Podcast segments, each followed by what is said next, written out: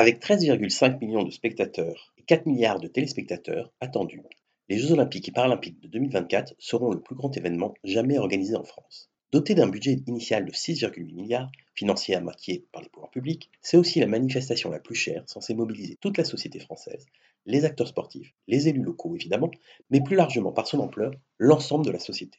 Au-delà de l'événement sportif en lui-même, ce projet porte une ambition élevée pour réaliser les premiers Jeux olympiques paralympiques durables, inclusifs et solidaires de l'histoire. Depuis l'annonce à Lima en septembre 2017 de l'attribution des Jeux à Paris, de nombreux chantiers physiques ont été initiés pour préparer l'événement. Que ceux-ci soient en lien direct avec les épreuves sportives ou pour assurer le bon déroulement des Jeux, des travaux ont commencé partout en Ile-de-France. Parallèlement, de nombreuses actions ont été menées par les pouvoirs publics, mais aussi les acteurs sportifs dans divers champs de la société afin de ne pas sortir indemne des Jeux, pour reprendre la formule du comité d'organisation des Jeux olympiques et paralympiques. La mise en place des 30 minutes de sport à l'école, la création du label territoire de jeux, l'organisation de la semaine olympique ou la création de l'Agence nationale du sport, tous s'inscrivent dans la même logique, saisir l'opportunité pour transformer la société. De fait, pas un jour ne se passe sans que Paris 2024 ne fasse l'actualité. Largement soutenu par la population, comme en attestent toutes les études d'opinion, les Jeux font l'objet d'une quasi-unanimité, même si quelques mouvements locaux, sporadiques, tentent de remettre en cause telle ou telle partie du projet, mais sans réel écho à date, et aucune analyse critique ne se fait jour.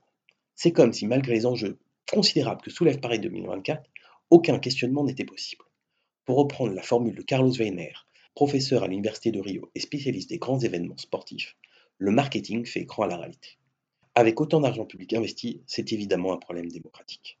J'ai déjà parlé ici des deux rapports de l'Agence française anticorruption concernant la préparation des Jeux passés sous les radars. Figurez-vous que dans le cadre de la loi de finances en catimini, l'État a augmenté sa garantie en cas de déficit des Jeux de 1,2 milliard à 3 milliards sans que cela n'entraîne le moindre débat au Parlement ni la moindre explication des organisateurs, alors que le budget initial n'a que très légèrement augmenté, passant de 6,8 à 6,9 milliards.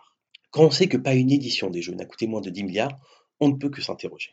Malgré toutes les jolies communications à venir, c'est bien ce que nous ferons dans les 948 jours qui nous restent avant l'ouverture des Jeux.